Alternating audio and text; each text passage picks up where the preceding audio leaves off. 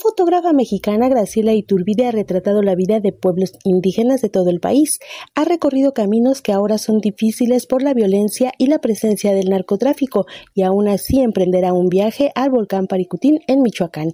Apenas el fin de semana pasado recibió a jóvenes en la inauguración de la exposición Los que viven en la arena Graciela Iturbide y el pueblo Comcac o Seri y eso la dejó contenta y satisfecha pero tuve la sorpresa que fueron mucha, mucha gente joven que no sabes la agradecida que estoy porque me daban las gracias porque yo los he inspirado. Es la primera vez que realmente siento que mi trabajo le ha servido a los jóvenes porque yo siempre decía, bueno, yo fotografío lo que me gusto, lo que me sorprende. Yo nunca hago, aunque me encanta la antropología y mi trabajo tiene que ver con eso, también tiene que ver con la política, según si los defiendo de una manera como sociedad civil.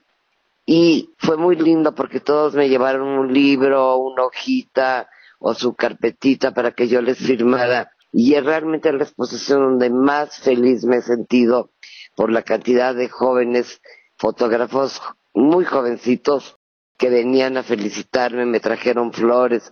Bueno, es la exposición de toda mi vida donde yo más feliz me he sentido. En entrevista recuerda que hizo una selección de 40 imágenes de un acervo de negativos que tiene de más de 1200, en los que se hace patente la cultura seria, la que visitó por primera vez en 1979 y volvió antes de la pandemia. Eso es lo que me gustó cuando yo fui ahí, porque me encanta que ellos se visten todavía como series, tienen sus canciones series, tienen su cultura y sin embargo han adoptado muchas costumbres que nosotros, el pueblo occidental, aunque yo lo siento como nosotros, mis hermanos, no, pero cómo compran grabadoras, cómo se vestían de smoking para andar en el desierto, cómo tenían la influencia de Rigo Tobar, el cantante que estaba de moda y cómo escuchaban su música independientemente de sus cantos sagrados.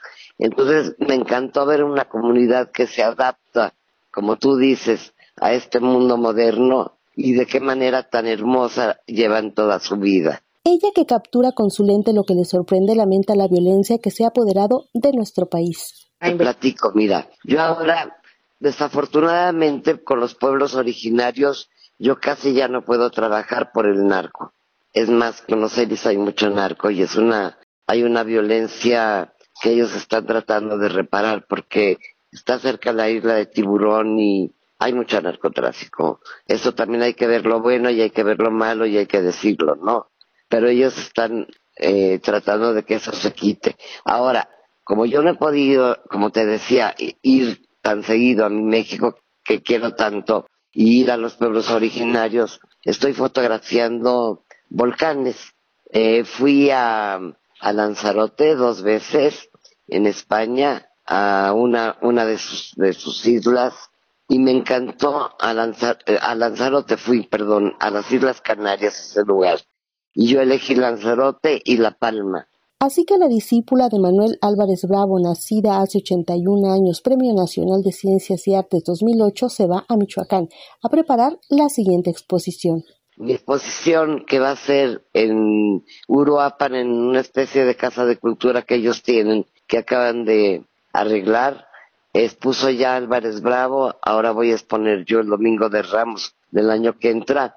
Y no nada más voy a fotografiar volcanes, digo, no nada más voy a exhibir volcanes, voy a exhibir mi, parte eh, tradicional de lo que yo he tomado de fotografías, voy a, a, exhibir también los pájaros, voy a exhibir los viajes que he hecho a Roma, Madagascar, a la India, y como ahí está el Paricutín, voy a unir los volcanes de de Lanzarote y del Paricutín que ahora voy a hacer y que seguramente voy a encontrar otros antes de, de encontrar a Yastán. Voy a ver si me puedo acercar al Popocatépetl.